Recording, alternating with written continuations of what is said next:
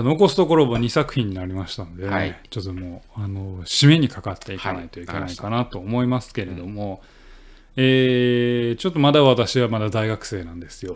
まだ大学生お前で。社会人になってから何でも影響あ確かにあのじじ自我が割と形成されてしまったらあんま影響を与える作品ないよなあの1個だけですね、あ社会人になってから。うんで、まあ、すくすくと育ってきたわけです。ほう。佐藤の幹は。すくすくとまあうんそうやな。SF とかっていう幹があったり、歪んだ社会をちょっと斜めに見るとか、歪んだ木がな。そうそうそう。斜めに生えてる木が。斜めに生えてる木が。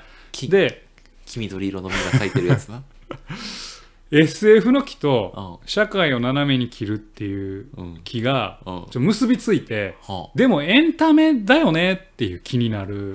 あ ならんわならんまあいいわ。でそれが結局、うん。広角機動隊あスタンドアローンコンプレックスシリーズです。あなるほど。はい。これ多分、最初にやってたのは高校生ぐらいなんですけど、私出会ったのは大学生なんですけど、えー神山健二3番の,、えーすあのテレビ放送やってたスタンドアローンコンプレックスなんですけど、はいはいはい。まあ、星新一に始まったは社会と、あうん。まあ、あのちょっと皮肉る視点はい。と、エデンに続いた社会と相対的な個人の距離はいと SF はいみたいなところが、今度は、まあ、物語を通じて少し先の社会を見ましょうよと。はいっていうのに、まあ、花開いていったと。で、かつ、それの SF エンターテインメント、やっぱり、あの、エンターテインメントじゃないとダメだよねっていう一つの着地点としての、高架機動隊スタンダーロンコンプレックスかなと思っていて、まあ、これまでさ、エデンとか、まあ、見たりして、まあ、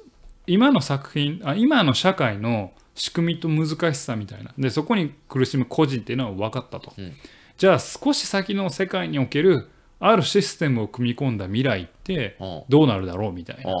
っっていうちょっとまあ思考実験的なあところの視点があの高架機動隊で入ってくるかなと。それを大学生で面白がれるのはお前大人びとるな。いやだからこれはだからうん。今かっこよく説明してるけどこれは後々言語化していくわけだけそりゃどそうやけどさ、うん、高架機動隊かっこいいなと。ででその頃日暮らし見ててんぞお前。いやいやいやいやまあ日暮らしは日あーやっぱ暮らし友達っていいなーって思って。日暮らしは日暮らしでいいかもしれんけど、まあ高架機動隊。で高架機動隊の、えーっと原作もしかり押井守さん版の映画もしかりやけど、まあえー哲学的なんよ、うん。抽象度高いんですよ。ほでこれがアニメのスタンドアローンコンプレックスだとそこをまあややマイルドにちゃんとエンタメにしてるっていうところで入りやすかったっていうのが多分一番の理由かなと思います。漫画見たことないわ。アニメだけやわ、うん。ああ。あのあのね多分ああなたとすごいねあの性格合うと思いますよあの作者の、えー、とちょっとお名前忘れちゃったけど今すげえど忘れしたけど。あのその人のえっ、とね俺これいい言葉やなってメモメモ取ったんですよ。ほあそう城正宗さんのメモ。あの普通、まあ、ものあのあ城正宗さんがまあその高架機動隊の原作を書いてんねんけど、このお高架機動隊のテーマっていうのは、えーっと 蓋然性や合理が内包する普遍性センス・オブ・ワンダーの提供に、えー曲振りしていると。で一般的に好まれる悲劇情動などによる普遍性共感性を目指すというものではないと。うちょっともうちょっというのを言うのね。そ。分かりやすい言葉で。言うわかりやすい言葉で言うと、一般的にうん。作品で悲劇とか情動の動き、まあ、感情の動きによって、ある種人間のよあの美しさだったり、まあ、悲しみであったり喜びであったりそういうのを共感することによって物語を楽しむっていうのが物語の一個の役割だよねと。はあ、はあはあはそうじゃないと。あ。私はそれは全然目指してないあ、オーケーオーケーオーケーオーケで蓋然性、まあ、つまり、えー、とこうなればこうなるよねっていう、まあうん、ところ。であと合理性、ん。えーまあ、これも、まあ、ほぼ一緒やな。ある種のロジックっていうのが、えー内包する、まあ、そういったことがもたらす普遍性普遍的なものってなんだろう？みたいな、っていうのを私は考えていくそっちに振ってるんだ広角機動隊はとう。その未来への想像力みたいな。そう未来がこうなるならば、んこういう未来があってきっとこういうことが起こるだろう、うんうんうん。でそれにあの全振りしてうん物語を描いていくんだ、っなるほど、なるほど。ていうのが、えーっとあると。うんで、えー、と一応テーマとしては人類の行く末はどこを向かうのかっていう問いに対して、えー、と人生という名のゲームをこうロジックを組んでいった時にどうなっていくのかこの社会はどうなっていくのかっていうのが僕の物語の作り方で考え方だっていうのを、えー城正宗さんは言ってるんですそれに影響を受けてあーそれを元にした押井さんのあの高架機動隊はすごい抽象度高くて哲学的で、後々見るとめっちゃ面白いねんけど当時は全然意味わからんなあって感じだったんやけど、それをもっとマイルドにしたのが、まあ、あの亀山健二さん版のスタンドアローンコンプレックスでちょうどよかった。なるほど。でそこが入り口としてのあの間口が広がっていくっていうのはあったかなと思いますね。なるほど。はい、で高架機動隊会がなんかどっか過去に配信してるんでまたそれを聞いていただければとはいはいはいはい思うんですけどやっぱねまああなたあげるかもしれないですけど結局この高架機動隊が面白いなって気持ちが後々のサイコパスにつながってきたりするので、なるほど。はい、やっぱ高架機動隊やなって思います。はいいははいはい。はいえその広角機動隊はあれなの？その佐藤さん的にはそのなんていうの？何に影響を与えたの？その創作に対するみたいな。いやいやその見見方。見方。作品の見方。だからえーさっきも言って白正正さん言ったように、こういう社会とかこういうシステムがあった時に作品であ作品で社会ってどうなるんだろうを物語にするっていう見方。だから今までに俺ない見方なんよあー心理とか言ったもんな。人間の心理とか。人間の心理とか人間と社会の距離感みたはいなどんなどんな SF の設定だったとしても。っていうところだったんだけれども、えーっとそこからもう少しより具体的にこんな未来があったら人間ってどうなるんだろうっていう。環境から物語へフィードバックしているというか、うんうんうん。個人から物語へ、えー個人をあるも環境においてどう広がっていくだろうっていうよりは、もうベースを一体作って、はいはい。こういう世界観でどうなってみるだろうっていう思考実験的なものが面白いんじゃないかって思い始めたのがはいはいはいはい「国家機動隊」でかつそれがあの刑事ドラマ的なエッセンスもあってエンターテインメントやったから、特にハマっはいはいはいたっていうそんなそんな広がりを見ていく。なるほど。はい、だからここから「子」がちょっと薄れていくんですね。子が子。大学生にしてはい子がはい。薄れていく。こそう世界ってどんなんだろう？まあだから子と社会の流れだったのにう。ん子がちょっと薄れていったお前もあれやな。ものが好きになってるんだな人類保管計画の中の一つになってるな。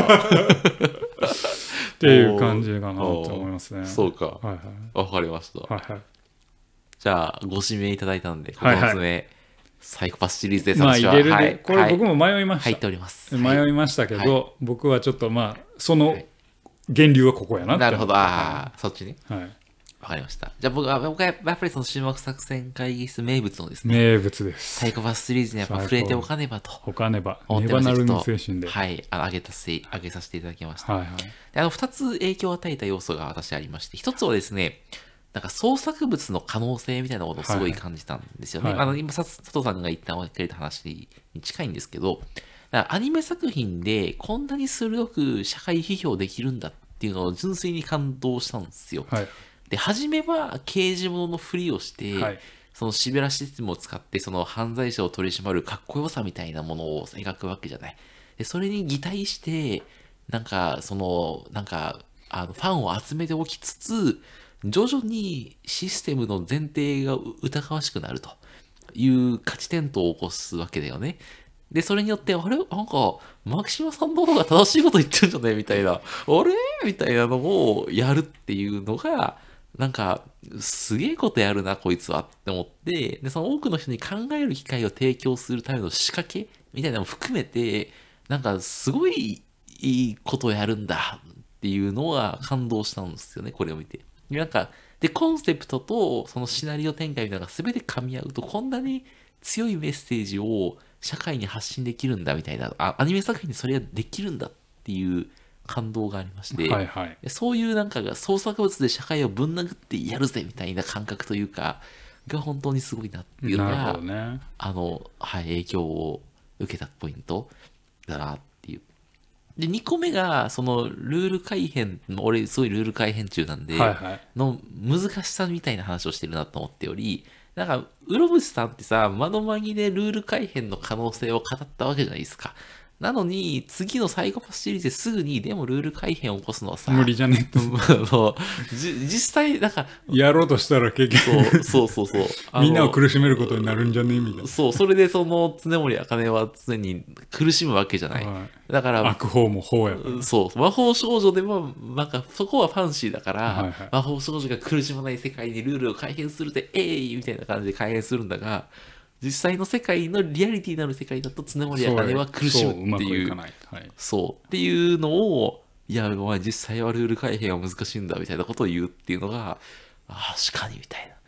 であって、なんかそういうなんかルール改変概念の理解を進むんだし、その難しさみたいなのをなんか具体的なストーリーとともに教えてくれたっていう意味で、まあ、すげえ影響を受けた作品なるほどね、はい。まあまあそれはちょっとあんまり異論はないですね、はい。はい。私もほんま迷いましたけどね、まああの源流である、うん。ここが機動隊入れましたけど、うん。僕僕唯一これねサイコパスのねやっぱすごいところって何かなって考えた時に、ちょっと全然違うところから行くけどあ古賀機動隊って結局ね見てるのは男の子なんですよ。ーほう。男性なんああ、ですよね。そうだね。で確かに。そこに、うん。えーちゃんとアニメとしての武器を使い、ああ、えー女性にもちゃんと確かに。見させたっていうのが確かこれこそちょっとやっぱアニメの可能性やなってに。思うんですようん。うね。んうん。やっぱり言い方まあ女性男性ってね比比較するのもあんまりよろしくない、まあ、世の中ですけれども、まあ相対的にやっぱり SF とかゴリゴリの、えー SF ア,、まあ、アクションじゃないな、えー SF の世界観、まあ、さっきの蓋然性とかがもたらす世界物語世界ってやっぱり悲劇とか感情で動かす情動で動かす物語に比べればまあ女性には入ってきにくいまあね。女性、えー視聴者を獲得しにくいうん。ところだと思うんですけど、うんサイコパスに関してはそれを両輪で成し遂げたっていうところがね。アニメとキャラクターのつ力ってやっぱりすごいなって思いまして、ねこれはもっとあのいろんな分析してもいいんじゃないかなってうんうん思いますね。じゃあなぜ光学機動隊がやっぱりできなかったのかっていうとやっぱりゴリゴリマッチョのとか レオタード女子が 飛び回るだけじゃやっぱ無理なんやなとか そら無理やろ。うんだって広角機動隊イケメンいいひんもん、あんま。光学機動隊イケメンおらんなうんイケメンイケメンが大事よ、やっぱり。それは。まあそうなイケメンがキャッキャウフフやってんのがない大事、大事、そう。うんまあまあそれは大事やけど、だからそういう意味ではやっぱサイコパスのちゃんと時代を捉えてるなっていうのは思いましたね。うん。まあこれに続く作品がねどうなん出てくるのかってちょっと気になりますけどね。そうね、はい。続くものが出てきてほしいね。うん。うん。多分最近だからそういう意味ではその虚構作品とか創作物によってすごいセンセーショナルなものがさあんまり生まれないじゃない？はいはい。で鬼滅の刃とかってさ何もそのメッセージはないみたいなところがメッセージはあるいやよ。あるけど。それはなんかそのなんていうの？あのなんかマイノリティでもなんか清く正しく生く生きようみたいな話じゃないあメッセージの新しさはない。あ治安維持の作品。まあね、いや俺は刺さらないから、まあ別にあれやけど周りに刺さる人はいるんだろうなと思うけど、まあまあまあ、うん。うん。そのこれまで信じてた社会はこうなんじゃないかってそのそういう意味でその、まあ、想像力を働かせ未来の世界はこうなるんじゃないかみたいなやつはさあんまないじゃないみたいなねそういうのがあると興奮するな。こ 興奮して、はい興奮しちゃうね。はい、はい、すいません。はい。いきましょう10個目はい、じゃあ最後です。はい。最後は、はい。まあ、ちょっと一応やっぱさっきストーリー一応つながってまして、はい。SF が好きになり社会を斜めから見、えー社会と個人の距離感。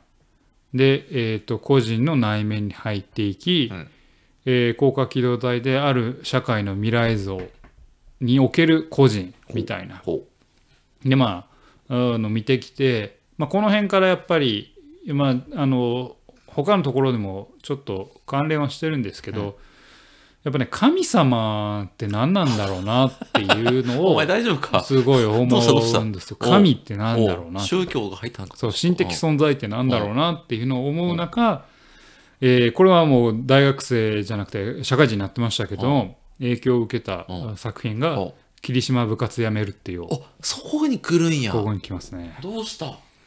霧島部活に辞めるってよってやっぱりすごいいい作品だなって思う。まそうなんや。あ。小説でもいいし映画でもいいんだけど、うん。やっぱり不在の在っていうのがちょっとやっぱり未だに私引っかかってて面白い題材やなって思ってるものですと。ほうほうほうで、えー、と主体とか神なき後の人々がどうなっていくのかっていうほ絶対的な価値観っていうのがなくなった後に戸惑う人々っていうのはうニーチェやな。うん。あまあいいわ。うん今まで作ってきた人と社会の距離うん。で人の内面に探っていくうん。ある種の世界あの、ね、世界像における人間っていうので、もう全部どんがらがっしゃんしたほ時に残る人間がどういうふうに振る舞うのかっていうところにう。ほここに来てすごい興味を持ってたんだろうなって思って刺さってる作品でございますね。でもともとずっとねこれまでもこういう作品あったんだと思うんですよ。主役たる人がいなくてう。う。んその人がいなくなったがゆえにいろんな混乱が巻き起こるみたいな作品って、まあ、ずっとあったと思うんですけど初めてその作品に自覚的になったのが霧島部活やめるっていうのだったので僕はちょっとこの作品をあげたいなと思ってるという感じですね。であのまあえーっと浅井亮さんが影響を受けたっていうその「五道を待ちながら」っていう戯曲舞台の戯曲も原作も読んだことあるんですけれどもまあ霧島部活やめるっていうの方が、まあ、高校の部活を舞台にしてるので、まあ、ちょっと想像しやすいというか解像度が高く理解しやすいっていうのもあって、えーっとまあははまりましたというか、うん面白かったと思う思ってますと。で、まあ、霧島という、まあ、あのキリストを、まあ、意味してるんでしょうという。そういうことなんだ。あそうそうそうそうへえ。あまあと言われているとそういう神様、まあ、あの学校学校の中で、えークラス、えーバレー部の主役たる、うん。まあ、あの象徴たる人が突然いなくなるっていうと神が死んで、そう神が死んだ後に死んだ。そうどうなるのかっていうのの人間の,、まあ、あの描き方。でこの作品から群像劇って面白いんだなっていうのを知ったし、まああのある種多面的な視点の難しさと面白さ、うんえーある信じたものが失うことによる、えー、と人間の頼頼りなさっていうのを、ちょっと霧島部活やめるってよだからちょっとあの社会を斜めで見るっていう視点がままままた花開いているというかだけどなんか全部どんがらがっしした時の人間ってどうなるんだろうなっていうのになんかこの作品からまた再びちょっとほ注目するようになったという感じですかね。うなるほど。はい、あそういう感じの作品なんや、あれ。あ見たことない？俺ね、純粋な群像劇だと思ってた。であも群像劇？や大きな物語なき後の人々がどうそのすするのかみたいな。そう、はいみんな結局霧島を通じて自分を定義してたんですよ。ああ、なるほど。霧島の恋人うん霧島の友達霧島のバツバツバツいはいはいはいはい。なってるほど。いうアイデンティティを、まあ、かいあの学校というなるほどね。社会の中で作ってたと。全員アイデンティティロストした結果、なんかどうしようってみんな悩み、そうっていう群像劇を描いていくねんけど、うん映画部の、まあ、神木きゅあの神木きゅん完璧キュン？神木くんがうん演じる映画部のやつは霧島なんか関係ないってやつらが、まま全く知らんしみたいなうんやつらがちょっとある種客観的な視点としてうん。まああのああ、それを見ていくんだ。見ていくはいはい、こいつはこうだったみたいな。なるほどね。なるほど。っていうのがまああのうまいなって思ってこれあるある種まあ学校っていう狭い閉じた空間で、うんある種まあだいぶ、えーまあ、中解像度って言ったけれどもあのだいぶ具現化してるけど、うん抽象度をどんどん高めていくと、うんみんな信じたものがなくなったと、うん神様がいなくなった後に人間がどう戸惑うのかはいっていうはいはいはい。話なので、あーなるほどね。めちゃくちゃ面白い話だなと思ってなるほど。すごい好きですね、なるほはい、めちゃくちゃいい作品だとど。いいですね。思う、はい見てみようかいや全然見てみてくだな。さい、はい。まあ、原作小説もねもちろんはいはいはいはい。はいで、私最後10個目いかせていただきます。はい、ちょっとこれはもう予想がつくと思うんですけど、えー、宇野恒弘さんのやつですね。はいはいえー本としてあげるなら私、リトルピープルの時代を挙げさせていただきます。仮面ライダーが表紙のはい、そうです。は。はいいやっぱこれ自分の人生に一番影響を与えているのは、やっぱこの宇野恒弘さんシリーズだなと思っておりまして、あの、はいはい締めであげようかなと。まあ、リトルピープルの時代、母性のディストピア、ゼロ年代の想像力、遅いインターネット、砂漠の偉人たちなどなどなんですけど、まあ、一番あの影響を与えたポイントがですね、あの、あの一つ目としてはですね、まあ、すごい自分の、あれ？一個大事な作品出てなくない？何何？オルタナティブの。チームオルタナティブの冒険？オルタナティブの冒険。ううん。まあ、あれもよかったよ。なんで棒読みや？あれあれはやっぱほら、でもな、ちょっと違うからな。批評もんじゃないからあ、ほうなん超やからな。うんうん、まあまあまあ。やっぱあの、影響を与えたポイントの一つ目としてはですね、はすごいやっぱ自分がもうあのさっきから影響最後に言うのはあれやけど影響与えたじゃなくて影響受けたよ。受けた、受けた、受けた、あ影響をうん受けたポイントです。そうやな。はい、失礼しました。ちょっと、あれね、よくないね。よくないよくない与えたこととなっとるか そうやな。はい。はい自分があの抱えていたモヤモヤとかやな。らはいはいまあ、他者とか社会に対する距離感みたいな話を俺ずっと悩んでたわけや悩んでたんや27、8ぐらいの時に。それこそあのエヴァンゲリオンからゴーストスイーパー、三上からずっと悩んあおおやすみぷんぷんから悩んでたわけ。はいはいでそれをズバーって言語化してくれたのが、はい。はいこの宇野恒弘さんだったな。おうなんか大きくこういう時代環境変化、それこそ大きな物語が崩壊して小さな物語の時代になってうんぬんみたいな話が、はいはい。なんかこう、まあ、書いてあるわけなんですよね。はいはでだで、こういう時代変遷があるから、その時代においてこういうアニメ漫画作品とかが象徴的にヒットしたんだみたいな話を、その作品を通じて時代の変化を描くみたいな話。はいはいこれはもうほぼ現代社会の教科書であるとなるほど思うわ船津弘さんはけだと思はいはいうんですね。で、こうやってその言語化してくれるとさ、あの悩みを相対化できるじゃん。はいはいああ自分はこういう抱えてた息苦しさとか苦しさはこの歴史の中に位置づけられるからだからなんだっていうのをちょっとすなんか俯瞰的な目線から見れるとすごい楽になったりするじゃん、とかどうそれに戦えばいいのかって分かってきたりするからそういうなんかその自分を動物的に強くするという時に、はいはい。そのその自分を理論武装する時に最も役に立ったのがこれ。あっていう一つ目。で、もう一個は、その生き方の提示みたいな話で、まあ、これ割と彼の後期作品の話なんだが、その、まあ、今は SNS の浸透とかによって、まあ、承認の交換ゲームになってるんだみたいな話がしてて、でそういう環境から脱するためには、なんか何らかのじ事物を創作するような生き方をしないといけないみたいな。っていうのを、まあ、スーパー要約するとそういう感じのことを言ってて、そういうなんか事物を作る生き方とかキーワードみたいなのは、なんか割と32、3ぐらいからの自分の人生の中心に据えられてるなと思ってて、はいはいはいはい。